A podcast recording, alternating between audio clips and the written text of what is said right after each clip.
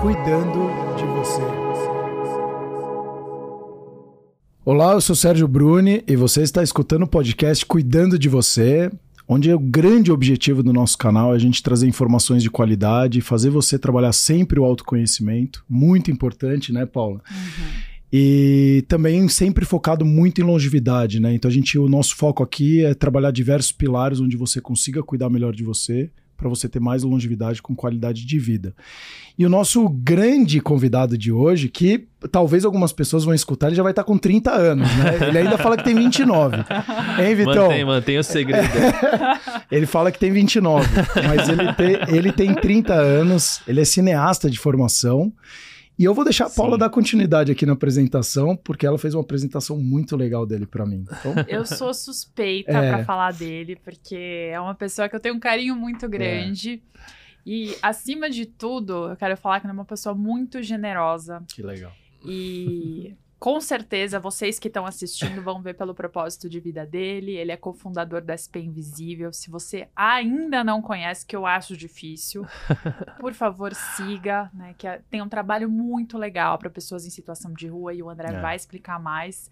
E o André também é o meu primo, querido do coração. A gente cresceu junto, brincou junto. Sim. E por isso que eu falo que eu conheço ele de perto. E eu acho que esse é o, é o maior legado que a gente pode deixar. É quando as pessoas próximas a nós confirmam, atestam aquilo que a gente faz também na vida é. profissional. É isso que realmente confirma a nossa autenticidade e coerência. André, muito obrigada muito por ter obrigado. aceito esse convite. E conta um pouquinho mais de você também para quem está nos ouvindo agora. Que isso, obrigado, uhum. Paula, pela apresentação, Sérgio. É, obrigado aí também, ouvintes do podcast. Para mim é uma honra estar aqui. É, acho que conversando um pouco com vocês, vejo que a gente tem muitas muitas ideias em comum. Uhum. Né? Isso me deixa muito contente, muito contente em participar de algo que eu acredito. Bom, eu sou um pouco disso daí que vocês comentaram mesmo. A verdade é que eu tenho 30. é, e, bom, eu comecei a SP Invisível quando eu tinha ali meus 20 anos é, 21, 20 anos. Ah, tava na faculdade ainda. Na faculdade, na faculdade. Eu, eu fiz cinema na FAAP. Sei.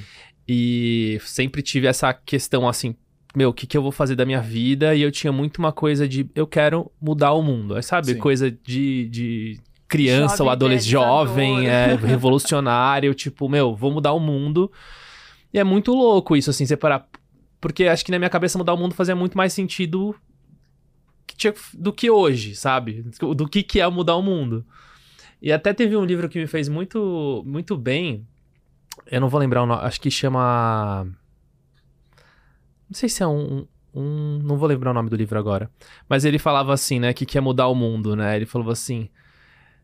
Imagina que você tá num carro e você vai numa cidadezinha, você tá indo para algum lugar, está perdido, você para nessa cidadezinha e você pergunta pra senhorinha assim: para baixo o vidro e fala assim, senhora, é, qual que é a melhor pizzaria que, que tem aqui? Ela falou, olha, tem ali a pizzaria do, do seu Carlos, que é a melhor pizzaria do mundo. Então, quer dizer, para aquela senhora, o mu do mundo que ela tem, a do uhum. seu Carlos é a melhor pizzaria do mundo. Então, eu acho que a minha concepção de mudar o mundo mudou. Porque o mundo é aquilo que está ao nosso redor, são as pessoas que a gente tem. Então, o impacto de mudar o mundo são das pessoas que estão ao nosso redor e que a gente consegue alcançar. Se a gente conseguir mudar esse mundo aqui que a gente é, alcança, já é muita coisa. Então, ó, quando a gente não conhece outra pizzaria além da do seu Carlos, aquela é a melhor pizzaria do mundo. E realmente acredito que a pizzaria deve ser boa, mas acho que não é essa a questão. Então, eu tinha essa, essa vontade de mudar o mundo, não sabia o que, que era. E, e, eu acabei indo para um lugar onde tem muita oportunidade de se mudar o mundo, que eu acho que é, que é o do impacto social, né? Exato. É, é, é realmente um lugar de mudar os maiores os problemas mais críticos do mundo, né? Que é a desigualdade. Uhum. Então, é, a, a, acabei indo para esse lugar. O cinema era um lugar que eu, que eu tinha uma perspectiva em relação a isso, mas o cinema no Brasil é, é algo muito difícil de, de de ganhar atração, de ganhar alcance, é, de ganhar mercado. É um mercado muito, muito difícil no Brasil ainda. E, e com, eu vejo com, umas, com a mudança da tecnologia, não, eu acho que, não é algo que eu acho que vai mudar, né? Talvez fique ainda mais crítico. É, ainda mais difícil com toda a globalização, né? Apesar de que agora tem, alguns, tem algumas produções preferindo fazer no Brasil por ser uma mão de obra mais barata. Hum. É, mas enfim, e, e eu acabei é, indo para produção de conteúdo, porque com a SP Invisível tudo começou produzindo conteúdo. Então quem começou essa, essa ideia fui eu e o Vinícius. O Vinícius é formado em jornalismo na PUC. E a gente foi, então, é, produzindo conteúdo. A ideia da SP Invisível era conscientizar, era produzir conteúdo da população em situação de rua, porque a gente queria conhecer aquelas histórias, né? Uhum. Um dia, um pastor da, da minha igreja propôs para os adolescentes que todos eles fotografassem o que era invisível na cidade de São Paulo. Nessa saída pra rua, a gente descobriu que todo mundo tirou foto de uma, uma pessoa em situação de rua. Aí você fala assim, pô, então tá invisível para todo mundo. Uhum. E a nossa ideia ali foi, como é que a gente faz isso ser visível? Como é que a gente transforma isso em, em algo que as pessoas possam ver por trás daquela, sim, daquela imagem que está diante dos nossos olhos, que é uma pessoa deitada na calçada, é, escondida, se cobrindo do frio, em uma situação precária. Como é que a gente muda isso? E a gente entendeu que é, as histórias dela poderiam mudar a perspectiva social que, que tem sobre elas. De que não é uma pessoa que está ali pra, porque nasceu ali, porque ela quer estar tá ali. É, existem uma história muito grande por trás dela que leva ela até aquela condição. É, assim como a nossa história também faz a gente estar tá onde a gente está. Então, olhar para a história foi algo que a gente fez com que a gente conseguisse mudar essa, essa forma como a sociedade olha para essa realidade. Posso fazer uma pergunta? Lógico. É, vamos lá. não, não é, mas o, você fala muito das, da desigualdade, né? E assim, pelos, pelas as poucas vezes que eu me aprofundei um pouco mais no assunto, Uhum. Ela é extremamente importante para questões econômicas e poder, né? Então, você manter uma desigualdade faz determinados clãs continuarem vendendo sonho ou alguma coisa assim. Você acredita de fato é, é, no trabalho de diminuição da desigualdade efetiva ou é uma coisa muito que a gente conversou na prévia é. que acontece muito inclusive no Brasil muito para gringo ver isso uhum. e, então eu vejo outros outras né, outros trabalhos por exemplo gerando falcões e outros que vêm trabalhando fortemente em cima disso é, isso de fato está tá ocorrendo, está havendo uma mudança mesmo de, de mindset, de trabalho das pessoas, ou ainda é uma coisa muito pequena que a gente tem ainda um caminho gigantesco para trabalhar? Uhum. É, a desigualdade, para ela diminuir, a gente precisa transformar algumas coisas. Uma delas é a lógica de mercado, né? Onde, é, a, a, vamos dizer assim, no começo do, do, do Antigamente, Sim. né, a lógica, o que se pregava era o seguinte, ó, vamos fazer, vamos fazer assim. A gente consegue o máximo de, a gente concentra dinheiro aqui, a gente concentra o máximo que a gente conseguir e depois a gente ajuda os outros. Porque senão a gente não vai conseguir recursos. Se a gente ficar tentando crescer todo mundo sozinho, uhum. não vai dar certo. Então Exato. foi assim que o capitalismo conseguiu crescer. Pô, vamos juntar a gente aqui e aí a gente divide depois. Só que a gente já juntou bastante e a gente ainda não começou a dividir. Então esse não é o caminho. O caminho ele e, e, e traz muito para quem para quem acumula esse papel de salvador. Isso. E aí eu acho que é uma atenção que quem é, tem uma, um privilégio financeiro tem que ter, que é o seguinte: você não é o salvador. Você na verdade só está repartindo é, algo que é de todo mundo. Que você correu e as, em alguns momentos até teve que deixar algumas pessoas para trás para conseguir chegar nesse lugar. Exato. Então, na verdade, você só está fazendo a sua parte. Você não é mais que os outros. Então, pelo menos é assim que eu acredito. E. E o que, que acontece? Hoje a gente precisa entender que para a gente desenvolver uma sociedade mais igual, a gente precisa trabalhar no nosso dia a dia essa igualdade. E essa igualdade ela é de solidariedade, ela é de compaixão, ela é de perdão, ela é de compreensão da realidade do outro. Então, talvez na empresa de alguém exista um colaborador que tenha uma dificuldade um pouco mais para se, se desempenhar. Então, é acreditar nessa pessoa é, é, a gente construiu uma estrutura de crescimento coletivo. Perfeito. Porque se a gente não crescer em coletivo, a gente sempre vai ter desigualdade. Eu acho que isso precisa. É, eu sou a favor que isso ganhe um pouco de. Um pouco mais de, de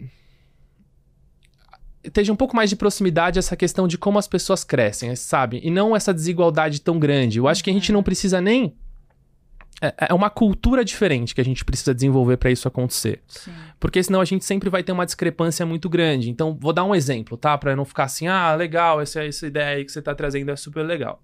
Então, se a gente pega, por exemplo, uma empresa como a Ben Jerry, uhum. é uma uhum. empresa que teve uma, tem diversas é, filosofias, tanto de produção de produto, de, de cadeia sustentável, quanto de, quanto de cultura empresarial. Então, o salário mais alto do o salário mais alto do Ben Jerry, ele não do, do, de um funcionário do Ben Jerry, ele não pode ser é, duas vezes maior do que o, o, o salário, a, o salário do, do da pessoa o segundo abaixo, abaixo dele. Do segundo abaixo ah, dele. Segundo abaixo, é, tá. Então, Logo abaixo, é. é então você não, você não cria uma distância ah, muito grande entre as pessoas, uma distância financeira. Porque aí você pega, pô, o, o CEO da empresa, ele ganha cinco, três vezes mais do que a pessoa que está abaixo dele. É, que é o vice-presidente. Que é o vice-presidente. Então isso fica. Isso, isso acontece. Isso acaba isso criando. Isso na sociedade, né? E aí você e... aumenta os abismos. Isso, isso impacta diretamente. E aí o foco do cara é só querer ser o presidente. Ele vai fazer qualquer coisa a qualquer custo para ser o presidente, porque afinal ele vai ganhar 20, 30, 40 vezes mais do que a média. Exatamente. E é. o presidente, ele tem essa capacidade realmente de criar, de puxar o elástico e fazer o, o time crescer inteiro. Mas já que o, o time está crescendo, a empresa está crescendo, vamos crescer todo mundo. É, vamos dividir para multiplicar, né? Exato. Então acho que é um, é um exemplo de uma, de uma atitude que a gente pode fazer no dia a dia, sabe? Mas isso implica em abrir mão. E aí. É muito duro. É muito humano, duro. É. Nossa, eu tô gostando que a gente já tá começando a tocar em assuntos delicados aqui. Super. Mal começou. Não, não, mas eu, não. eu adorei essa pergunta, inclusive eu vou puxar para outra, é. porque você começou falando muito desse lado invisível que as pessoas não querem ver. É. E eu vou tocar em outro assunto delicado, porque eu vejo que é muito comum as pessoas fecharem os olhos para aquilo que incomoda e terceirizarem o problema. É. Isso é cultural, não é à toa que o nome, inclusive, do projeto é incrível, puxa para isso e eu uhum. sei que outros lugares, outras cidades já replicaram, né? Existe mais, acho uhum. que existe o RJ Invisível, né? Existem Sim. outros projetos em outros lugares.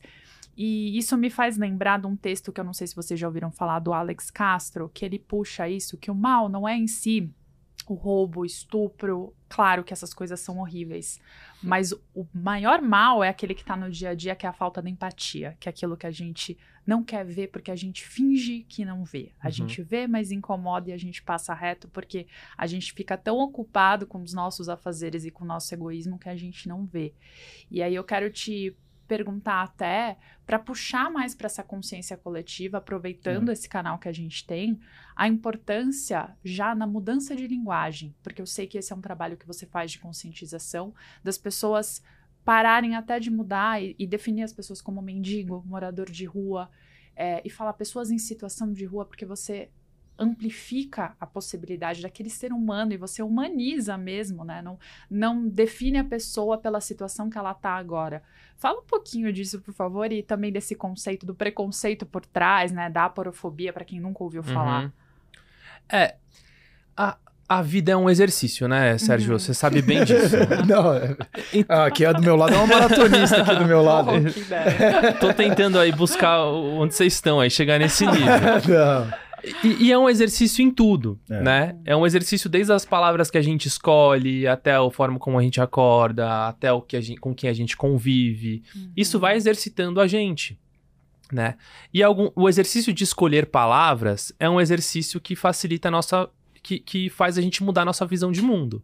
Né? Conforme as palavras que a gente fala, elas têm muito a ver com a forma, tem muito a ver com a forma como a gente vê o mundo. Uhum.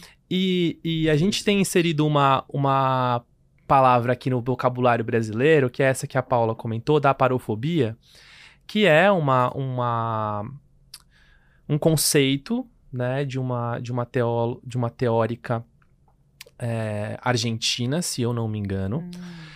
que ela quer a paro é, é, ah, agora eu esqueci a, a, a etimologia, etimologia né? da palavra. Mas o que essa palavra quer dizer é o seguinte. Busca aí, Paula, pra gente vou ver. vou procurar. Mas o que ela quer dizer é o seguinte: é aversão à pobreza. Ah. E essa aversão, ela existe em diversos aspectos, né, da, da nossa vida.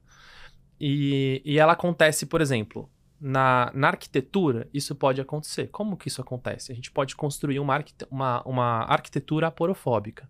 Quando você chega, isso são coisas que a gente não percebe, tá? Então, quando você chega numa praça e nessa praça, a gente não percebe porque a gente não faz, a gente não precisa disso. Quando gente chega numa praça e uma, essa praça ela tem um, um um banco assim. E esse banco ele tem aqui, sabe aquele negocinho de apoiar o braço? Sim. Então a gente tem aqui o banco, aí tem aqui um negócio de apoiar o braço que é um de ferro. Eu, eu tenho uma imagem muito clara na minha cabeça, vocês têm na de vocês também algum banco assim. Uhum. E aí tem um aqui. Isso impede com que as pessoas deitem nesse banco, por exemplo. Uhum. E isso, que, quem constrói é, uma é, arquitetura de paisagem, que quem pensa a cidade, quem pensa uma praça, sabe disso. Sabe que tá colocando ali, não é para ficar só bonitinho, sabe que alguém vai que isso impede com que as pessoas durmam ali. Então esse é um exemplo de uma arquitetura aporofóbica. Nunca tinha pensado nisso na minha vida. É. Mas o cara que tá pensando em dar uma deitadinha ali porque ele não tem uma cama e quer dar uma dormida, ele não não não para ele, ele ele fala, putz, não consigo dormir aqui. Então esse é um exemplo. Ou a gente quando a gente vai em algum banco e a gente vê que tem uma luz piscando nesse banco assim à noite. Ou tem uma luz. De banco, agência de banco, isso. É. Uma agência de banco. E tem, e tem uma luz muito forte, Sim. uma luz piscando. Ou nos Estados Unidos agora, fizeram isso numa loja, colocaram um, uma música. Ficar tocando música a noite inteira para fora. Não acredito. Pra quê? Pra que as pessoas não fiquem ali naquela região na parte da noite. É, para que ninguém possa dormir ali, para que ninguém possa ter ali como abrigo. Uhum. É, e aí, esse é um tipo de aparofobia. E a aparofobia que é a mais comum e a que a população em situação de rua, estatisticamente, foi feita uma pesquisa informal, é, mas é uma pesquisa que eu acompanhei e tem, tem uma, uma validação boa. É, é a aparofobia do olhar, que é aquela, aquela, aquele momento em que você vê uma pessoa que está numa classe social inferior à sua e você olha com um certo desdenho, assim, fala.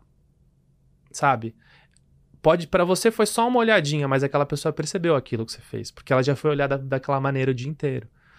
Então, uma pessoa em situação de rua, ela já tá numa posição muitas vezes que, que é vista de uma maneira inferiorizada e ela se coloca nesse lugar. Então, imagina uma pessoa que está sentada no chão, olhando todo mundo passar de cima para de baixo para cima, e as pessoas têm alguma coisa que está acontecendo e ela não faz parte disso que está acontecendo. E ela tá nesse lugar inferior assim.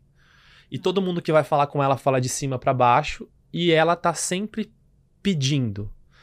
E às vezes eu até penso que quando uma pessoa pede é, dinheiro, na verdade ela tá pedindo atenção. Porque é uma forma dela ser vista. Uhum. Porque é estranho eu virar para você e falar, pô, me dá um abraço na é rua. Agora, se me dá um dinheiro, é um pouco mais comum, assim. Então, será que essa pessoa não tá querendo só uma atenção? Será que ela tá querendo só um reconhecimento? Porque comida em São Paulo hoje, as pessoas que, que, que tão, vivem em São Paulo, principalmente nos lugares mais centralizados, elas recebem comida. Uhum. Alguém passa da comida, alguém passa da, da. ela vai. Ela sabe que à noite, depois que fecha aquele estabelecimento, vão dar comida para ela. Então, esse lugar onde a população em situação de rua tá hoje é muito, muito duro, assim, muito dolorido. E o que é legal da Casp Invisível, eu consigo comprovar que isso tá acontecendo, é, é que a gente realmente está conseguindo mudar o olhar da sociedade. Comprovar como. A gente tem. É, a gente já teve um total de 40 e, de 50 mil doadores que passaram pela SP Invisível. Desses 50 mil doadores, eu acho que é, estatisticamente, na, último, na última pesquisa de 2022 sobre qual é o número, o maior número, qual, quantas pessoas, quantos doadores brasileiros doam para a causa da população em situação de rua, só 4% doam para essa causa. É muito pouco. E a gente tem conseguido causar um impacto com as histórias que a gente tem contado. Porque essas histórias têm feito as pessoas olharem de uma maneira diferente essa realidade. Uhum. E para mim, doação é um indicador de transformação, de transformação de, de social de como essas pessoas veem a população em situação de rua. É, e aí doação não é só, porque quando a gente pensa em doação é o dinheiro em si, né? É. E na verdade doar, você pode doar o seu tempo, você pode doar sua atenção, você pode doar roupa, você pode doar dinheiro. Seu network. É, o seu network, uhum. fazer conexões. É, você pode doar um monte de coisa. O mais difícil é as pessoas doarem dinheiro. então, é, é o, o mais, mas tudo é doação. E tempo, mas o mais importante, o mais difícil é as pessoas doarem dinheiro mas a doação que eu vejo que é a mais valiosa uhum. é as pessoas que doam tempo. Ah. Mas que doam tempo de qualidade. Sim. Que doam tempo assim, ó. É, eu trabalho como advogado e eu quero utilizar o meu, a minha maior habilidade para contribuir com vocês. A, a, doação de tempo de, de, às vezes, a gente montar um kit de inverno, ela é muito legal, ela é muito importante. Mas quando a pessoa escolhe doar para é, o maior talento que ela tem, o, o, o, o, o que ela tem de maior, uhum. sabe? O que ela trouxe, o que faz ela mais importante no mundo, acho que isso tem muito valor também, assim. Que incrível, né? É, eu, eu, eu, queria até só tocar num ponto, assim, que você falou da questão do... E aí voltar do, do da desigualdade na verdade, eu acho que a gente tem um erro, pelo que eu leio, né, é de conceitos. E o brasileiro, é, eu vejo que a gente está deturpando muito os conceitos. A gente está estudando muito pouco sobre os assuntos. Então ele cai numa, num, num, highlight aí, numa, numa qualquer jornal, novela ou qualquer coisa, e aquilo já vira uma verdade absoluta e a pessoa nem foi atrás da, da, da do assunto para entender qual foi a intenção daquele, daquela abordagem, se teve um interesse comercial, qualquer coisa do gênero. Uhum. E na verdade, desigualdade, que é, ficam falando, ah, todo mundo tem que ser igual. Me corrija se eu estiver errado, e aí a gente pode discutir aqui, uhum. já que a gente está falando de assuntos Boa. um pouco polêmicos. Mas é muito mais trabalhar a, a, a coisa igualitária, né? De você trabalhar, porque eu vim do mundo diferente talvez de você, da Paula e do Vitor aqui que está junto com a gente. Uhum. E aí você fala, vamos dar é, é, oportunidades iguais. Mas se eu me desenvolvi mais num lado, se eu tive mais acesso, etc., não dá para você fazer isso. Uhum. Eu vou estar, tá, eu vou estar, tá, aí entra só a meritocracia capitalista uhum. a qualquer custo e eu ganho desse cara a qualquer momento, porque eu tive muito mais acesso, eu tive muito mais privilégios. É, privilégios, perfeito. Sim, sim. Então, na verdade, quando você fala de igualdade e aí é vendido isso muito na televisão, temos que todos ser iguais.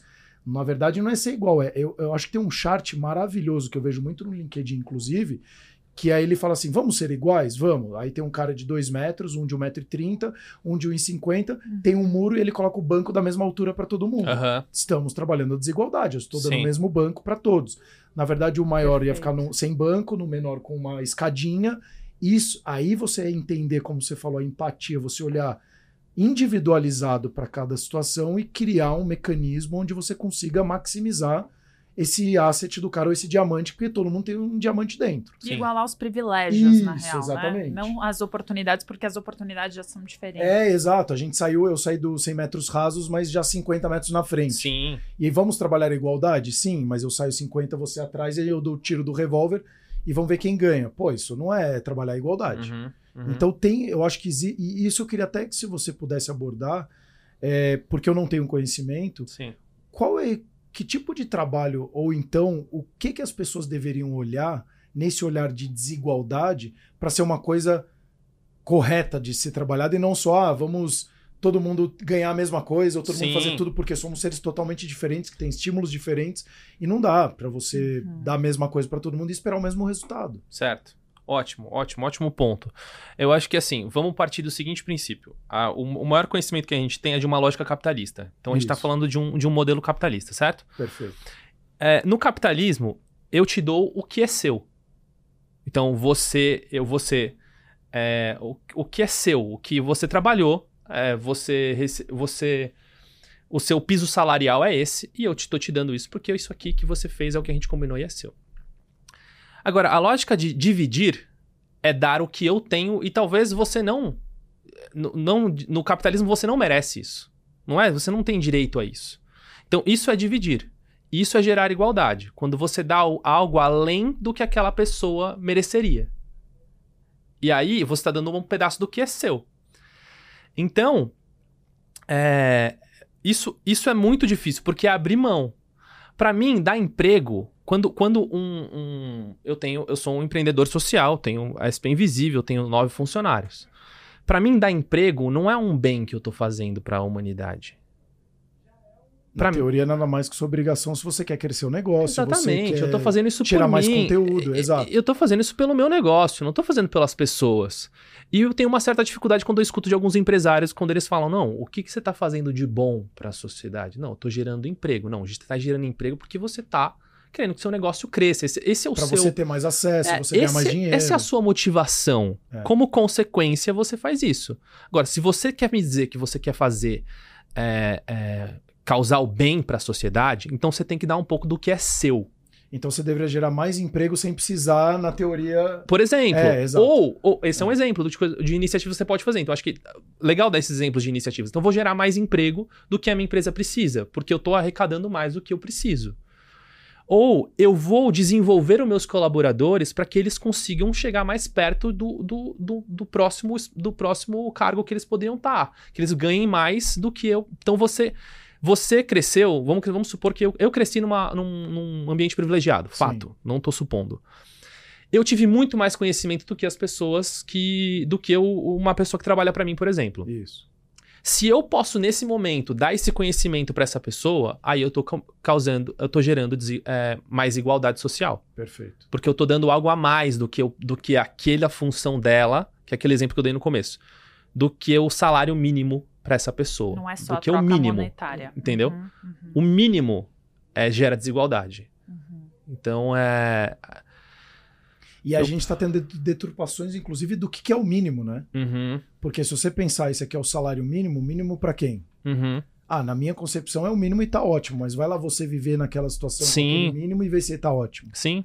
E aí quando você se coloca no lugar do outro, vivendo, vivenciando no dia a dia, né, que hoje a gente ainda mais com redes sociais tem muitas pessoas muito boas falando, Uhum. mas você foi no campo de batalha lá dar uns tiros e tomar uns tiros na orelha e ouvir uns barulhinhos de bala passando pra você ver qual é a sensação que você tem? Sim. Se você vai sair correndo ou se você vai continuar no- no- na trincheira ali metendo bala e, e querendo ir mais ainda pra guerra? Uhum. Porque E aqui você pega num ponto fundamental que eu até quero que o André comente mais das iniciativas do SP Invisível sobre essa necessidade de você, como você falou, ir no campo de batalha. É. Você ouvir a necessidade de quem tá precisando e não você supor o que ele Uhum. precisa e daí partir para soluções. Conta um pouco assim, porque eu sei que ao longo da história do SP, você foi evoluindo nas iniciativas, muitas você manteve e elas Uhum. continuam, né? Iniciativas assistencialistas que também têm sua importância e você tem ido além. Conta um pouquinho assim. É, senão não fica só conhece. aquela coisa do vamos salvar a Amazônia, mas você já plantou uma árvore? Não. Então, cara, não-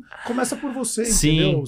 E isso eu acho que é muito importante, inclusive quem está assistindo e ouvindo, também começar a se mexer, né? Então, como eu acho que o André trouxe aqui, que super, super bacana, cara, o quanto que você tá doando do seu tempo para tentar fazer uma pessoa ser melhor? Uhum. E aí o melhor pode ser seu filho, como você falou, você tá ajudando seu filho a ser uma pessoa melhor? Uhum. a ter hábitos melhores, a sua mãe, que de repente tem dificuldade, porque veio de um contexto totalmente diferente, que era muito mais autoritário e tem que ser assim. Uhum. Então, acho que isso que a Paula trouxe é super interessante, porque senão, de novo, a gente fica só falando e na verdade a gente não vai lá para desce pro campo e para entender como que a gente faz a coisa acontecer Sim. e deixar o legado de verdade. Sim. É, não, concordo muito com o que vocês estão falando e acho que é uma coisa assim. Você tá acreditando em, em quem, né? Em quem que você tá acreditando? Eu acho que essa é uma pergunta que, que quem tá. Isso, sobre esse assunto de desigualdade, não gerar desigualdade é você se perguntar: você tá acreditando em quem? Que é quando você acredita, você dá mais, você dá além. Então, acho que isso é uma coisa pra gente refletir. Em quem que você tá acreditando? Acredite em uma pessoa, sabe? Isso é uma coisa que Uhum. diminui a nossa desigualdade. Mas sobre a inici- as iniciativas da SP Invisível, é, durante essa, essa caminhada desses nove anos, é, a causa da população em situação de rua é uma causa que ela é um problema muito complexo. Tanto que esse é um problema hoje do Estado, né? Que o Estado tem olhado para esse proble- problema. É um, é um problema que é, tem se tido- tem- está tendo bastante dificuldade de se resolver. É, porque ninguém olhava para isso, e a gente já teve nos últimos gestores de, de São Paulo pessoas olhando para isso, porque um dos motivos é porque essa é uma pauta que elege, né? O, o, o, o João Dória se elegeu em cima dessa pauta, ele, fa- ele falou, pô, eu vou acabar com a Cracolândia, ele se elegeu em cima dessa pauta, e as pessoas compraram, não, então eu vou acreditar que ele vai acabar. E para algumas pessoas isso era muito importante, e ele foi eleito e não é, fez boas coisas, na minha opinião analisando uma série histórica do que acontece com a população em situação de rua. É, É, na verdade, você só disseminou o problema, ao invés de estar concentrado, jogou em mais polos é, e dificultou ainda mais agora o controle, né? dificultou porque a gente perdeu uma coisa que é muito importante, que é a confiança, Exato. né? E aí, nesse desenvolvimento da SP, a gente começou contando a história da população em situação de rua para conscientizar a sociedade. Então, a gente tem um pilar muito importante, que é o que todo mundo, a maioria das pessoas fala SP Invisível, é isso que as pessoas sabem sobre a SP Invisível. Ah, é uma instituição que conta a história da população em situação de rua Uhum. para conscientizar a sociedade. Mas a gente conta essas histórias hoje. além de contar essas histórias para conscientizar a sociedade, a gente tem iniciativas de, assistência, de assistencialismo. Então, se a gente vai na rua, a gente está entregando esse ano 52 mil refeições nas ruas para a população em situação de rua. Uhum. São praticamente mil refeições por semana. É, e essa é outra. Então, essa é uma iniciativa que a gente tem. Outra iniciativa que a gente tem é a, é a de entrega de itens na rua, que se intensifica bastante no inverno. E desculpa, perdão. É, só para não perder. Mas aí, esse trabalho de entregas são voluntários também? São. E aí, se são voluntários, estaria, as pessoas poderiam entrar em. Até para quem está assistindo. Sim, sim, sim. Exato. No nosso site tem uma aba lá, voluntário. Você ah, vai colocar legal. seu nome, você Ótimo. vai colocar seu e-mail você vai receber um WhatsApp, você vai entrar no grupo de WhatsApp de voluntários. A gente tem um, um grupo de WhatsApp com 1.500 pessoas que o ingresso, a gente coloca um ingresso lá para as pessoas serem voluntários. E esse ingresso acaba mais rápido que o da Taylor Swift, então. Uau! Que agora Porra. tem um americano que bateu o recorde no, no, no, no, Spotify, o americano que toca o country lá, o cara bateu a Taylor Swift agora. Ah, é? hoje. Pô, eu não vi isso aí, é, não. Saiu hoje. Mas isso que você falou, e eu quero convidar você a fazer isso, porque eu, eu, eu, eu desde os 12 anos eu faço trabalho voluntário. E, e eu fiz o entregas por São Paulo, que Entrega era muito legal. É, legal. Exato. Então, é, o trabalho que é feito e a conexão que você faz com as pessoas é tão incrível que assim, ah, parece besteira. Não, é, aí você fala assim, alimenta a alma, alimenta de verdade. Uhum. Porque as pessoas sabem que tem uma responsabilidade do Estado. Você vai conversar do mais louco lá, o, o cara que tá com crack doidão, uhum. ao mais que acabou de sair, da, de repente virou numa situação mais vulnerável por questões econômicas, etc., por crises, etc. Mas você vai conversar com eles e eles falam, cara, o que, que você está fazendo aqui perdendo seu tempo em me ajudar? Sendo que isso era um papel do Estado. Uhum. Eu falo, não, porque isso também é importante para mim. Uhum. Porque eu acho que eu também tenho que ter um papel como cidadão. Se eu tenho mais acesso, mais privilégios, etc., Sim. eu preciso estar aqui também ajudando de alguma forma. Sim. Então, isso é, é quem nunca fez, e eu convido a fazer, entre no site do, do, do, do São Paulo Invisível, e assim, SP, né, na verdade, é. e assim, entre e experimente. Eu acho que a coisa a gente está numa época que a gente tem tanta informação.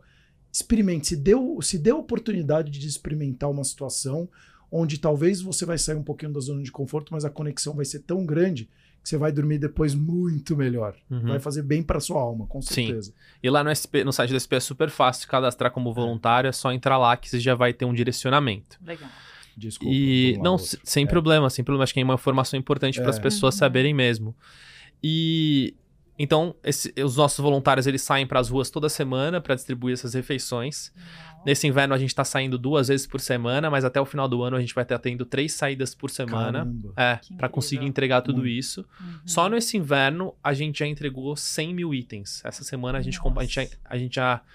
A gente tá na, na, na reunião de segunda-feira, a gente viu lá 79 mil itens. Não, 97 mil itens entregues. No final dessa semana a gente completa 100 mil itens entregues nas ruas. Entre escova de dente, pasta de dente, preservativo. É, os itens básicos. É, absorvente. Né, fazia, vai, vai muita coisa que a gente entrega na rua. Uhum. E com os nossos moletons que a gente está distribuindo nesse, nesse ano, vão dar 6 mil moletons novinhos que a gente manda fazer para a população em situação de rua. Que são lindíssimos, inclusive. É, é tem que arrumar um para vocês. Depois eu vou, vou arrumar um. Eu não tô com nenhum aqui agora. Mas Bom, então essa é uma das nossas iniciativas. Tem a nossa iniciativa também de, de Natal, que ela tem muito a ver com alimento. Então é um pouco dessa que eu contei de 52 mil refeições nas ruas. E aí a gente tem nossas iniciativas de assistência social, que é a gente pensar como ajudar a população em situação de rua em um maior longo prazo. Né? Não resolver aquele problema imediato ali, que também é necessário, porque a gente tem pessoas que estão em situação de rua que estão ali precisando de uma coisa Sim. imediata e não é a gente não dá para aquela pessoa que vai fazer ela sair da rua, como algumas pessoas pensam. Ela não vai deixar de estar na rua. É, são outras coisas, são questões muito mais profundas que a gente precisa cuidar. É, então a gente pega uma, uma parcela da população em situação de rua que está numa condição um pouco mais organizada é, que está já em um centro de acolhida, que já está com a documentação tirada, uhum. e a gente é, capacita essa população para que ela seja reinserida no mercado de trabalho. Então, a gente tem um curso de capacitação da população em situação de rua de dois, de dois meses, em que eles são capacitados socioemocionalmente. Então, eles têm um acompanhamento de uma psicóloga, de uma assistente social. Eles são. É, resolvem algumas questões deles ali. Depois disso, eles têm uma. E, e, vão tendo nesses dois meses também um curso de, de culinária. Nesse curso de culinária, eles vão vendo o potencial que eles têm. Uhum. Porque muitas vezes não é nem o curso que essa pessoa está fazendo, mas é ela conseguir perceber qual é o potencial dela. E a culinária tem esse poder de você conseguir é, visualizar e receber o, o, o, reconhecimento do que você faz rápido. Uhum. Diferente do que aquela pessoa tivesse, é, não sei, plantando uma árvore que demoraria é, que três meses. Seu trabalho que só no final do mês você vai ver o resultado. No final do mês. Ou mesmo fazendo, sei lá, um item de roupa que você às vezes não vê o usuário é, ali, né? Você uhum. faz, não sei, você faz só é, um pedaço, você faz só um pedaço da roupa e isso daí vai para vender e aquela pessoa Sim. que vai usar e ela que vai sentir o prazer daquilo. Não, as pessoas fazem a comida, elas comem e falam, poxa, o que eu fiz é bom e tem uma utilidade social. Então, a autoestima dessa pessoa começa a, a se, ser restaurada, né? E esse é um, uma parte muito importante do processo que a gente tem visto. Porque talvez aquela pessoa saia de lá, ela vai trabalhar no mercado de, de construção, uma série de, de possibilidades ela tem. Apesar de que nesse momento a gente está empregando bastante pessoas no mercado de gastronomia mesmo. É, agora tem os dark kitchens, né? Isso. Muito, né? Então... A gente está com alguns restaurantes que estão sendo parceiros nossos, então a gente tem o, o Pop Vegan, que é um restaurante ah, que, está trabalhando com a gente já nisso. A gente está com. Agora vai começar o, o No do, do Amilcar, chefe Amilcar, Uau, que vai também empregar algumas pessoas em situação de rua. Que eu adoro, por sinal. É, não, é sensacional. É, muito. E tem outros também, bem legais. É, restaurantes bem legais têm acolhido a gente. Eu não, vou, eu não vou falar ainda porque eu não vou fazer propaganda de quem não tá ajudando. É, não. acho que não. Ajude e ganhe essa publicidade. Não, mas o, o, o, e o que, que, que você enxerga? Você acha que tá havendo um movimento de fato ou ainda existe um preconceito muito grande, que nem eu vejo de ex-presidiários, né? E, ou situação de rua e etc. Como que você faz essa inserção deles falarem, cara, é, pode ser um bom, excelente. Talvez até melhor, né? Porque ele fala, uhum. cara, isso aqui é minha oportunidade. É tipo, plano, não tem, there is no plan B, né? Não tem plano B. Uhum. Esse é o meu plano A, o cara me treinou, é a minha oportunidade na minha vida, então eu vou agarrar com todas as forças. Sim. E como que você tem visto isso também? A oportunidade do, para a pessoa é, ou para o restaurante? Para a pessoa. As empresas estão se abrindo de ah. fato a mais esse tipo de, de, de, de iniciativa. É.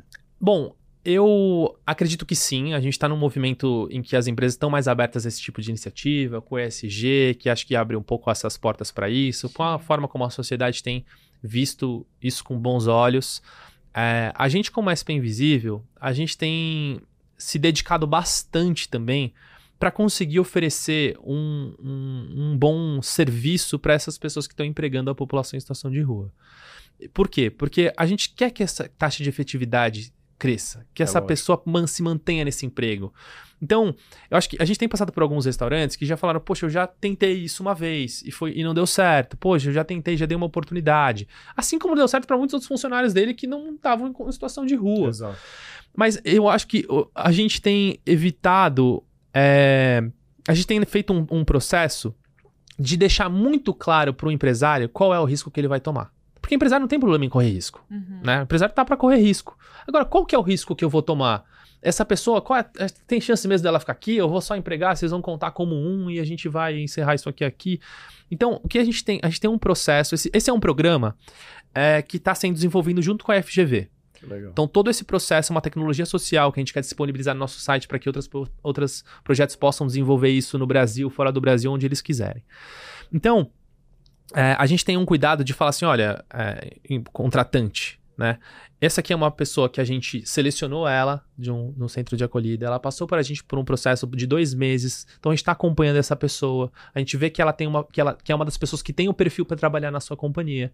Não é alguém que a gente é, é, é alguém que a gente já confia. É, você faz todo o filtro. Todo o então. filtro. Então a gente passa, a gente faz uma seleção que às vezes é muito melhor do que a pessoa que chega lá naquele para ele ali. Fala, e ó, a gente vai passar, passar por um processo que a gente vai, durante os próximos quatro meses, a gente vai acompanhar essa pessoa com você dentro da sua empresa. A gente vai ter uma reunião mensal com o seu RH, com o diretor, o, o a pessoa que reporta diretamente para esse, esse colaborador, o, o, o, líder desse colaborador, uhum. né? E a gente vai acompanhar o desenvolvimento, porque a gente realmente quer, a gente conta as pessoas que realmente estão empregadas, que passam por esse período de quatro meses e a gente quer que elas continuem. Se ela sair desse emprego, ela pode vir até a gente, a gente quer que elas fiquem empregadas. Lógico. Então, quando eu comentei do, do, do, da autoestima que essas pessoas ganham quando elas fazem um curso, é, é um, eu vou dar um exemplo que é o seguinte. a gente fez uma seleção no, no, na última turma que a gente teve, uhum. que no primeiro, nas duas primeiras semanas de, de aula, quatro pessoas é, pediram, falaram assim: olha, eu não quero continuar o curso porque eu arrumei um emprego. Eu já arrumei um emprego e eu quero só que vocês me acompanhem nesse processo. Então, isso é uma alegria muito grande pra gente, porque nesses quatro meses, esse cara, ele só precisava de um. Desses dois, duas semanas, ele só precisava de um empurrãozinho. Uma transformação social uma... muito rápida. É, é gente, ah. ele só precisava falar assim, ó. Bom, então eu percebi que eu consigo, eu vou correr atrás daquele empreguinho lá que eu tinha tido uma oportunidade uma vez e vou começar. E aí a pessoa vai Nossa. e vai, e a gente vai acompanhando. Então, muitas vezes, um, um, um choque de motivação, assim, uhum. de dizer, pô, você consegue, sabe? Que legal. E ó, só para trazer um dado que aqui ficou, ficou para eu procurar. A aporofobia foi um conceito trazido pela Adela Cortina e aporos quer dizer pobre sem recursos, né? E fobia vem desse medo. E... Isso, medo de quem de, de, de pobreza. De pobreza, é, exato, essa é versão. Então essa essa mudança de olhar que você trouxe, querendo ou não, é o que você falou. É um exercício, porque requer coragem uhum. a gente olhar para as nossas sombras, para os nossos preconceitos, porque temos, isso é estrutural, tá na sociedade. E nada melhor do que como você trouxe, a gente dá a cara a tapa e a gente se expor e a gente se propor a ir a campo e conhecer essas realidades. Então, esse convite que você fez, eu também reforço aqui, porque é, todos os grandes projetos da minha vida e até a construção do meu propósito, porque eu acredito que é algo construído, não algo encontrado, uhum. foi. É, me trouxe muito isso no trabalho voluntário, indo a campo, conhecendo é. essas pessoas, e aí sim tendo real consciência, não só consciência, mas sentindo os privilégios que eu tive e querendo de alguma forma retribuir e diminuir essa desigualdade que você trouxe. Então, se não for por um motivo altruísta, porque nunca é totalmente a gente consegue reconhecer a nossa natureza egoísta, eu sugiro então que seja por egoísmo, é, até, até, porque... Até porque você vê os grandes empresários, né? Muitos falam, nossa, agora eu tenho meu instituto, eu tenho... Na verdade, muitos começam para pagar menos impostos, né? Uhum. Então você tem um benefício tributário aí, fiscal, Sim. onde você vai ganhar mais dinheiro Sim. e você utiliza de um mecanismo ONGs, terceiro setor Sim. e etc, e falando, eu sou um cara extremamente altruísta. Uhum. Você é altruísta com você só. Sim. Né? Então é para eu ter mais ainda e cada vez mais. E aí ah. eu te faço até esse convite. Para onde que você tá indo? Você tá virando basicamente basicamente um ratinho de laboratório correndo na, na gaiolinha ali, fica correndo, fugindo de alguma coisa que você não sabe o que é e pegando alguma coisa que você não sabe o que é. Uhum. Que no final, a hora que você analisa, é o seu ego puro, né? Uhum. Alimentando ele o tempo inteiro. E aí você percebe ah. que sua vida já acabou e, pô, o que, que, que, eu fiz deixou? pro outro, né? O que, que, que, eu deixou? fiz para alguém além de mim? E isso é um pouco frustrante, assim, com... Eu conversei com umas pessoas é, uma pessoa mais velha recentemente, ela falou, pô, e agora? Tipo, eu não, não sei. Eu gostei muito disso que a Paula falou, que é isso, assim. Propósito é o que você constrói, não o que você encontra. Porque se você encontra algum propósito, existe. Se você encontra um propósito que você não construiu, existe uma grande chance desse propósito não ser seu. Desse propósito ser de outra pessoa e você só falou assim, pô, é. isso aqui é mais fácil para mim. Sim. E, e, assim, eu diria que tudo bem, é, mas a, a, sua autenticidade mora onde você constrói seu propósito. Então, eu acho que é, é muito importante isso. A, as empresas constroem propósitos justamente para que você se sinta parte daquilo que você está fazendo. Agora, o propósito dessa, dessa empresa não necessariamente precisa ser o seu propósito. Só que pessoas que não buscam o seu, que não constroem o seu, elas acabam se satisfazendo com o que tem na frente delas. Isso em qualquer coisa. E aí, se aquilo é o suficiente, então tá bom. É... E às vezes você não chega no final da vida onde você gostaria de chegar, né? E isso é um pouco frustrante. E eu sou uma pessoa muito apaixonada por histórias, né? Não à toa que eu gosto de contá-las no Mídia Amor. E, como eu disse, né, uma dessas histórias muito transformadoras que eu vivi, que me fez ter consciência dos meus privilégios, e eu tenho certeza que você tem um monte, um acervo de histórias para contar.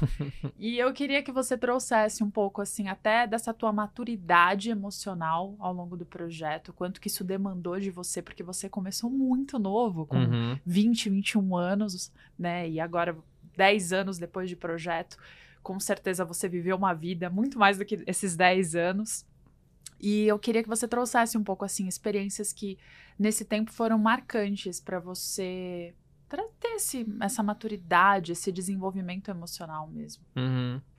Acho que uma das maturidades que, que foi importante para mim, até seguindo nesse, nessa questão do propósito, assim, foi entender que o meu propósito, ele é algo além do propósito da, da SP Invisível. E eu acho que isso é uma coisa importante para qualquer empresário, assim. O seu propósito é além do propósito da sua empresa. Sua empresa é um CNPJ que tem um propósito e você é dono desse CNPJ.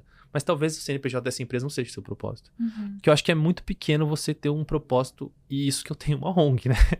é muito pequeno você ter um propósito que caiba dentro de um CNPJ. Geralmente, os, o propósito de uma pessoa, de uma pessoa física, é, uma, é algo maior do que aquele que tá ali daquela empresa. Porque a empresa, para ela ser, para ela se desenvolver, ela precisa ter um, limites maiores do que de uma pessoa. Agora, as pessoas são muito mais multi, né? A gente tem muito mais desejos do que o, o de segunda, o de segunda a sexta-feira. Então, eu entender, eu criei a SP Invisível e eu entender que o meu propósito é além daquilo, é diferente daquilo, foi um exercício é muito importante esse, essa diferenciação. Ó, essa daqui é a minha empresa, eu amo o que eu faço, eu trabalho é, com paixão, mas eu sou o André, e eu não sou a SP Invisível. Uhum. Então, acho que esse foi um, um, momento importante, assim, na minha história. O outro é de entender qual é o, o, o, o real valor das coisas, né? O que, que eu realmente dou valor, o que, que realmente é importante. Então, hoje, para mim, não faz sentido me desenvolver em qualquer aspecto se eu não tiver uma boa é, saúde mental. Eu prefiro é, não é, prosperar financeiramente, eu prefiro não falar num podcast, ganhar visibilidade social, eu prefiro não é, arrumar uma parceira para minha vida se eu não tiver estável é, mentalmente, se eu não tiver com esses meus pilares estáveis. E isso são práticas diárias, assim. Então, são, são realmente hábitos que fazem com que a gente tenha isso. Se você não tem os seus hábitos diários, assim, poxa, quem que te colocam no seu lugar, que te colocam no seu trilho, que fazem você estar tá organizado, né? O que é uma das coisas que eu aprendi com a SP Invisível é que a gente consegue ver uma diferença bem grande no desenvolvimento de uma, uma pessoa em situação de rua até que ela seja inserida na sociedade, baseada na organização dela. Então a gente sabe que uma pessoa que está em situação de rua que tá no, com uma barraca, que nessa barraca dela tem uma barraquinha com um tapetinho amarelo no, no, no, fundo, que ela tá com a barraca em cima, que tem uma plantinha do lado, que você sabe tem o colchãozinho, tem o, o, o, o chinelo encostadinho no canto, tudo, tudo. Uhum. Que ela tem uma probabilidade muito maior de sair da rua do que uma pessoa que não tá com uma barraca, por exemplo, organizada. Então a organização, ela é algo na nossa vida que realmente faz com que a gente consiga ter um desenvolvimento pessoal melhor, uhum. que a gente consiga ter uma saúde mental melhor. É, então a organização é algo que eu presto muita atenção no meu dia, assim, porque eu vejo que é algo que é, se eu não arrumo a minha cama porque eu é, porque vai entrar alguém no meu quarto. Hoje tô sozinho em casa, ninguém vai em casa. Eu arrumei minha cama de manhã e eu vou chegar e ninguém vai ver a minha cama arrumada. Mas eu arrumo minha cama de manhã porque eu vou chegar lá e, e vai estar organizada. E eu acordei e eu organizei. E eu acordei e eu organizei minha roupa. Eu organizei. Então eu vou fazendo as coisas organizando. Assim, a minha cabeça não está desorganizada. Eu arrumo a minha cama e eu organizar a minha cabeça, não é organizar a minha cama. O aspecto externo interfere no interior. Total, né? total. Uhum. Se eu chego no meu... Os, dias que eu chego no meu quarto, tá uma bagunça, eu falo assim... Ixi, acho que eu não tô bem. Eu olho de fora, eu, falo, eu olho para dentro e falo assim, putz, acho que não, não tá tudo bem. O que, que tá acontecendo? Então, ah, alguns aprendizados emocionais, assim, que eu tive. Agora com a, enfim, mil histórias, né? Mil, mil histórias. Todo mundo acho que tem que ter essa experiência que nem você teve.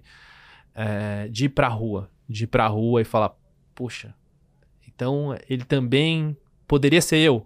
Não sei se você chegou a fazer essa pergunta, Sim, mas é isso. Poderia ser eu. Claro, até porque você Ou conversando eu, com as pessoas, você vê, você vê pessoas que tiveram uma grande virada de vida. É. Uhum. Então quem às vezes olha de fora e tem um preconceito ou até uma ignorância de não saber, né? Achar que aquela pessoa sempre foi assim. Não, você olha histórias de pessoas que tinham muito e perderam uhum. tudo. Não, muito. Lógico pessoas que, que não é a maioria. Línguas, não, mas línguas, é existe é também. Então, é. essa, essa empatia é fundamental, né? Sim, uhum. total. E é uma, é uma perspectiva que as pessoas criam na rua Que eu falo assim: você vai chegar em uma pessoa em situação de rua e vai perguntar para ela: você quer sair da rua? E ela vai falar: não. Isso vai acontecer Sim. se um dia você for pra rua. Mas. É, eu tava até assistindo um vídeo no, no, na, na internet outro dia que o cara fazia a seguinte pesquisa, né? Ele falava assim: ó. Ele chegava para chegou no escritório e falou: Você quer. Chegava para os colaboradores e falou: Você quer água? Eles falavam: Não. Aí chegou: Você quer água? Não. Você quer água? Aí ele pegou uma água na mão e falou assim: Você quer água? Quero. Você quer água? Quero. A população de rua é a mesma coisa. Você quer sair da rua? Eu tenho um caminho para você. Eu tenho uma oportunidade. Eu quero. Uhum. Você quer sair da rua?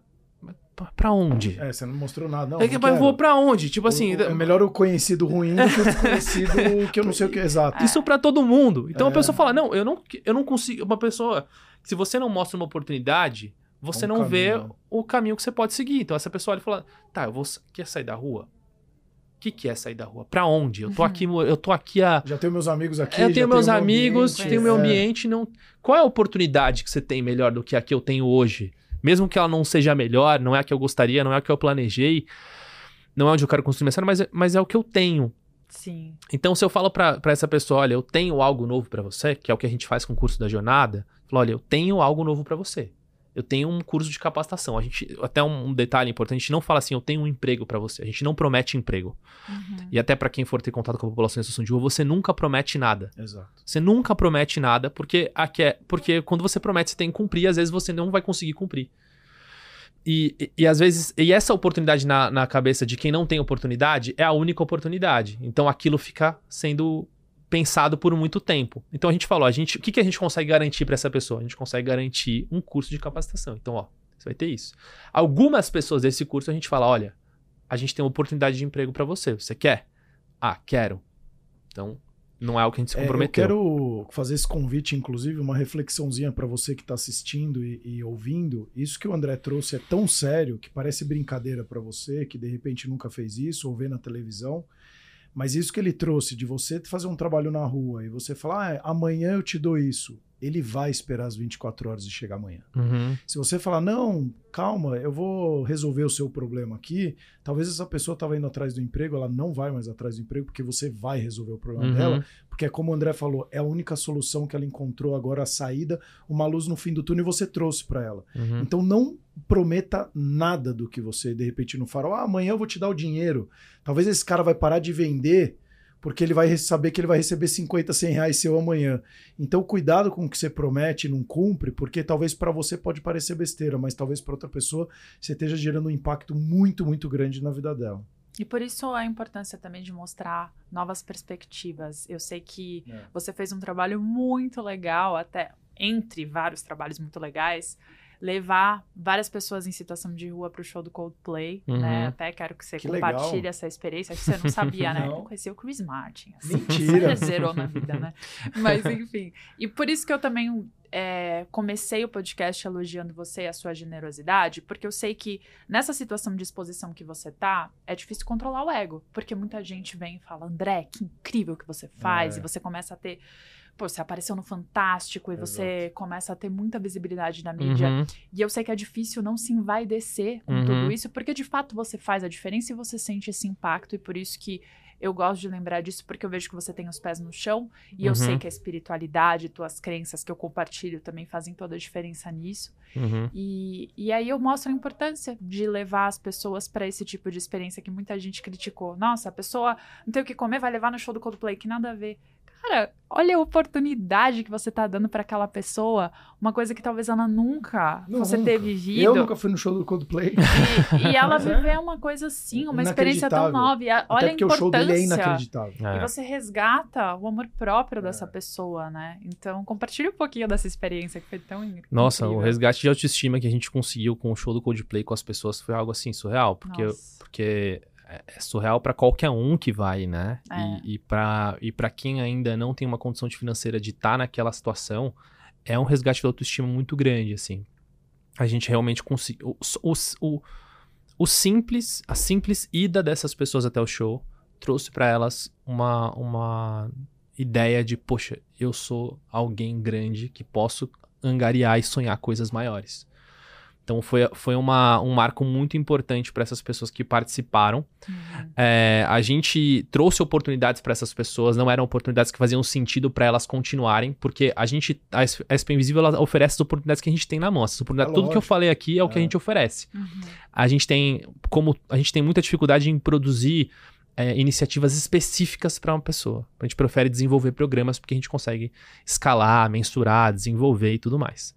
É, então, foi algo realmente surreal para cada uma daquelas pessoas. Como você comentou, eu tive a oportunidade de conhecer o Chris Martin, a gente se aproximou bastante. Eu cheguei aí a seis shows do Coldplay, porque depois a gente saía, ia conversar e tudo mais. Ele fez uma. fazia parte dessa. de alguns amigos que ele fez aqui no Brasil. E a gente conversou um pouco sobre essa situação, né, da, da população em situação de rua e chegou eu, eu tratava essa questão muito mais com a equipe dele do que diretamente com ele, da população em situação de rua tá indo no show. Uhum. E ele veio falar comigo, pô, muito legal essa iniciativa, muito legal isso que tá acontecendo, tipo, realmente é muito importante, estou muito contente que a gente tá conseguindo proporcionar essa oportunidade para outras pessoas. É, hoje, hoje então, eu vejo que isso, isso realmente causa impacto, sabe, da população em situação de rua, que fala assim, eu tenho, consigo ter acesso, a... são uma série de questões, né, Exato. mas a população de rua chega e fala assim, pô, eu, esses caras quando chegam e falam, meu, eu, consigo, eu posso entrar no shopping. Antes ele não tinha essa. Esse, por, por muitos. Por ser muito tolhido disso, por alguém falar e tal. Uhum. Hoje eles falam que as condições que eles têm, que eles têm essa. Eles têm. Eles podem, eles têm esse direito. E sobre é, a vaidade, assim, eu vou falar uma coisa assim que eu acho que eu nunca falei. Que é, é o seguinte, eu tô. Eu tô aqui hoje porque eu já neguei muitos convites como esse. Uhum. Eu já me senti várias vezes que eu não estava preparado.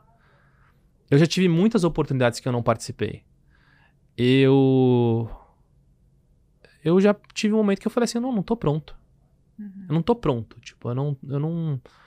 Vai subir a cabeça, vai. Eu falo assim: não, eu prefiro ficar de boa, assim, sabe? E eu prefiro mesmo ficar de boa, sabe? Eu Pô, prefiro... mata uma glória, né? mata uma glória. É, tá eu, eu prefiro falar assim, pô, acho que hoje não, entendeu? Tanto que se eu tô em um dia, se eu tô em um momento, principalmente momentos que eu falo assim, olha, eu acho que eu não tô preparado para essa, pra essa, para isso daqui, eu não vou assim. E, e, e eu acho que essa é uma decisão que eu já vi, parando para pensar agora, vou, vou, contar uma outra coisa. Eu levei uma outra artista comigo no, pra, pra conhecer o Chris Martin no dia que eu fui, né? uhum. né? E ela é uma, uma artista bem conhecida, e eu falei para ela, falei, olha, meu, posso falar com o Chris para você cantar com ele? No dia do no, no, show, ele vai topar. A gente tava conversando sobre mulheres que ele queria cantasse com ele e tal e tal. Se a gente conversar com ele, ele vai topar e tal. Já comentei de você para ele. E ela falou para mim assim: é, Pô, eu acho que seria incrível assim, mas eu não tô nesse momento. Eu não tô me sentindo nesse momento. Acho que não é o momento que eu tô agora. Não, não é não é para mim agora isso daí. E eu lembrei disso, assim, né? Que, é, que às vezes a gente tem que saber dizer não, mesmo para a maior oportunidade que seja. Porque se, se você não sente que você está preparado para aquilo, melhor você não ir. Sabe? A oportunidade dela era de cantar com o Chris Martin e sair em todos. Todo mundo ia saber disso. E às vezes você acaba até se violentando por conta disso, né? É, e, e forçando um Exato. desenvolvimento e um crescimento que você ainda não está preparado. Você não tem estrutura uhum. para aguentar o que vem pela frente, aí depois, mais para frente, você se desestabiliza e não sabe por quê. Então, esse preparo é muito importante. Né? Sim, e a gente vê isso muito em, em, Vamos pegar exemplos aqui de mercado. Acho que o mercado da música, ele consegue fazer. Ter uma, dar uma ideia bem legal pra gente de artistas que não criam uma estrutura para conseguir se desenvolver. Então, porque você vê aqueles voos de galinha, assim, é, né? Que são artistas um que for, cartas, faz, faz aquele hit e desce. Por quê? Porque não foi um crescimento orgânico, sustentável, sustentável que é. foi vindo, foi vindo e essa pessoa conseguiu se desenvolver. Porque realmente, quando você começa a ganhar muita visibilidade, vem muita responsabilidade. Muito. Vem uma agenda surreal, assim, vem muita coisa. Porque a, a, a sociedade precisa disso, de pessoas que, tenham, que estejam nesse papel e, e, e as pessoas que estão com essa oportunidade precisam segurar essa oportunidade. É, precisam ter um preparo. Então, é, é, é muito importante. E, e, acho que assim, esperar e dizer não em momentos que você não está preparado. Eu me sinto tranquilo em fazer isso. Eu sugiro para todo mundo fique tranquilo assim. A uhum. gente, se você é essa pessoa que estão te reconhecendo agora, se você, você conseguir criar, se você conseguir criar uma estabilidade em cima disso, é você vai ser reconhecido depois. Isso vai, a oportunidade vai estar tá disponível. É, a gente teve uma. uma um, vou contar de um risco assim que eu tomei em relação a isso. A gente teve uma oportunidade. Da, vocês conhecem a, a Future Brand, é uma das maiores Sim. agências uhum. do, do, do, Brasil hoje, Sim. né? Em, em, rebranding. E um, um, o Felipe, um dos diretores é, da, da Future Brand, chegou para mim há uns três meses atrás e falou: André, cara, a gente tá querendo fazer o, rebranding da SP Invisível, a gente tá querendo mudar, pensar em falar uma marca nova tal. Você quer isso? E eu tomei uma decisão arriscada. Eu falei assim, Felipe, eu não. Agora não tá no melhor momento pra gente fazer isso. Não, a gente não, a SP Invisível não tá nesse momento, assim. É uma, é uma baita oportunidade. É um projeto que acho que toda marca, hoje no Brasil, toda marca no Brasil gostaria de ter um rebranding da Future Brand. Lógico. É, eu falei, vamos esperar um pouco? Ele falou, vamos. Mas foi um risco. Poderia chegar lá na frente e ele falar, pô, André. Agora não dá. Cara, agora não dá. A gente tá cheio de cliente aqui, Isso. o negócio tá, tá maluco. Eu falei, eu falei assim, eu prefiro perder essa oportunidade do que ir num momento em que a SP Invisível não tá preparada para isso. Então a gente esperou, passou um ano, dois anos, um ano e meio. Liguei para ele e falei, ó, vamos refazer a marca da SP Invisível? A gente tá preparado, a gente tá pronto para isso. Ele falou, não, então vamos. A oportunidade tá aqui ainda. E, putz, a gente fez um rebrand incrível aí. Depois, quem é, for de marca, legal, é. vai dar uma olhada, porque a gente Até repensou. quem não é, eu não sou é. e já sou apaixonada. É muito legal. É, a gente pegou a, a, a, letra da população em situação. Uma das nossas é. nossos desafios é, é dar voz para a população em situação de rua. Então, como fazer isso, né? Em todos os aspectos, em tudo que a gente faz. E aí a gente pegou a, a foi num centro de acolhida, num albergue. E nesse albergue a gente chamou várias pessoas da situação de rua, pediu para elas escreverem várias frases. A gente pegou essas letras que elas escreveram e criou uma, uma, uma fonte. Que legal. Tipo, a, o A da, do, da Adriana, o B do Bruno, o ah, C da Carla. Legal. E foi criando esse alfabeto. E nesse alfabeto, conforme a gente vai escrevendo uhum. nas nossas artes, a gente vai colocando uma letra dessa pessoa. Ou a nosso moletom tem várias letras de pessoas em situação de rua o manifesto da SP Invisível são histórias da população em situação de rua que foram pegos trechos dessas histórias e, e juntou essas histórias e formou um manifesto, sabe? Então Sim. é a, a, própria população em situação de rua falando. E esse projeto que eu estava comentando da tipografia, da letra, quem fez foi o Fábio Hag, que é um dos maiores tipógrafos do Brasil hoje. Ele que fez grandes marcas. Você pega é, a nova marca, a nova tipografia do Ipiranga, Magalu, é, da Globo, todas da Globo são dele, G1, enfim. A, enfim, o cara é muito bom nisso. E o cara topou fazer isso pra gente, assim, de graça, porque ele viu o propósito no projeto. Então é. Foi muito legal isso que a gente desenvolveu aí. Acho que o que eu posso dizer é que a gente, a gente tem encontrado muitas pessoas que têm o mesmo propósito que a gente, que acreditam uhum. que a gente acredita. E essas pessoas têm dado muita oportunidade pra gente. Então a Future Brand deu essa oportunidade pra gente que eles falaram, poxa, a Future Brand e as pessoas que trabalham na Future Brand, é, a gente acredita nisso, a gente quer ajudar, a gente acredita na SP Invisível. É um negócio que a gente consome e a gente quer consumir melhor, então a gente quer fazer parte. Então a gente tem visto muitos parceiros assim, é, querendo propagar essa causa, vocês também dando esse espaço para eu vir contar aqui um pouco sobre SP. Então isso é muito legal, assim, acho que em qualquer negócio, qualquer coisa que você for fazer, é, um, é muito importante você encontrar esses pares, sabe? Sim. Que vão fazer você se desenvolver, vocês vão se desenvolver juntos, então é muito legal. E qual a visão da SP Invisível? Para onde vocês querem ir, porque eu sei que vocês hoje já têm um poder muito forte é. de influência também sobre o poder público. Uhum. E o que você imagina? Eu sei que num mundo tão instável é difícil a gente fazer longos a, planos a muito longo prazo. Uhum. Mas hoje, assim, qual é o seu maior desejo? Olha, eu vejo o, o Estado como o maior potencializador de transformação social. Uhum. Vai ser muito difícil uma uma instituição, uma ONG, conseguir causar um impacto maior que o Estado. Eu diria que até é impossível. Uhum. Então vejo o SP Invisível hoje muito num papel de inspirar novas iniciativas para que o Estado possa potencializar essas iniciativas. Legal. Então, quando a gente cria uma jornada de emancipação e a gente cria disso uma metodologia, a gente desenvolve isso, comprova, tem os indicadores, traz a FGV para construir um projeto junto com a gente. A gente está Sério? Que incrível. É, a gente está sonhando isso, assim. A gente está Aham. sonhando que esse projeto ele possa ser escalado, que ele possa ser levado para muito mais pessoas em situação de rua. Então isso é uma coisa que a gente Uhum. sonha. É, a gente sonha em desenvolver iniciativas para a população em situação de rua que possam trazer uma melhor condição para elas. Uhum. Porque hoje não existe uma solução para a população em situação de rua. Não existe. Você fala assim, tem uma solução. Não, não tem. São várias soluções que vão solucionar esse problema. Então, trazer essas inspirações, trazer essas ideias, trazer esses projetos para a gente conseguir desenvolver eles é algo muito legal. E uma coisa que a gente está. que vai lançar em breve, a gente está desenvolvendo um hub de dados. A gente está pegando todos os dados é, demográficos, de, de etários, de sexo da população em situação de rua do Brasil e desenvolvendo um, um dashboard para que a população possa olhar para isso e entender a população em situação de rua. Então a gente está desenvolvendo esse dashboard que a gente vai colocar compilar todos esses dados, cruzar todos esses dados e qualquer um no nosso site vai poder entrar lá e falar assim, pô, então essa aqui é então tem uma concentração de população de rua aqui, pô, então a população de rua a, mai- a maioria é masculina, é, a gente é, tem existem tantas pessoas que são de rua em São Paulo, tantas em Minas Gerais, tantas no Rio de Janeiro. Então a gente está constituindo esse hub de dados para a gente conseguir desenvolver mais informação sobre isso e para a gente conseguir justificar nossas iniciativas. Para não vir uma coisa assim, ah, o André teve a ideia de fazer isso. Não. O André olhou os dados e a partir desses dados que a gente analisou, a gente entendeu que uma iniciativa de tal seria muito importante.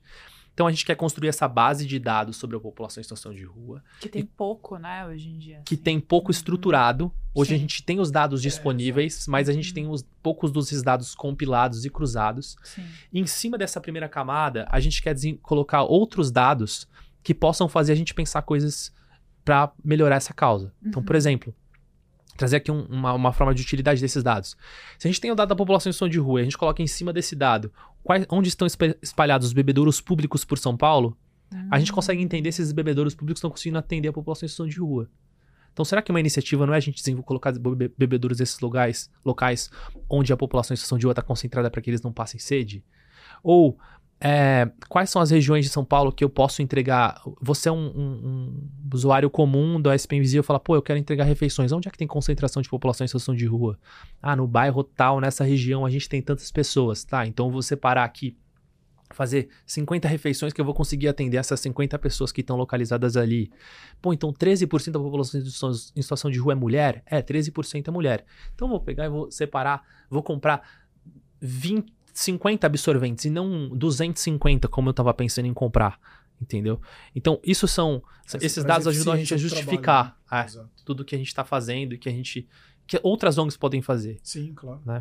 Então é pouco disso. Não, já notei aqui, eu falei, cara, olha só, a gente trabalha muito sono na Alcor, né? E eu falei, pô, eu já fiz muitas máscaras para dormir. E a pessoa, se você dá uma máscara para a pessoa para dormir melhor, por conta da iluminação, você vai fazer a pessoa ficar muito melhor, e a parte cognitiva dela muito menor.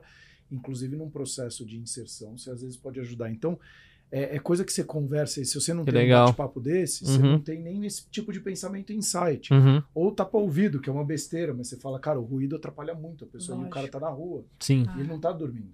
Então, Sim. assim, o quanto que tá destruindo isso o dia seguinte dela? Também. Então são. Uhum. é, E obrigado, porque isso faz a gente refletir um pouco mais que no dia a dia você não reflete. Uhum, Porque você não tá olhando para isso. uhum.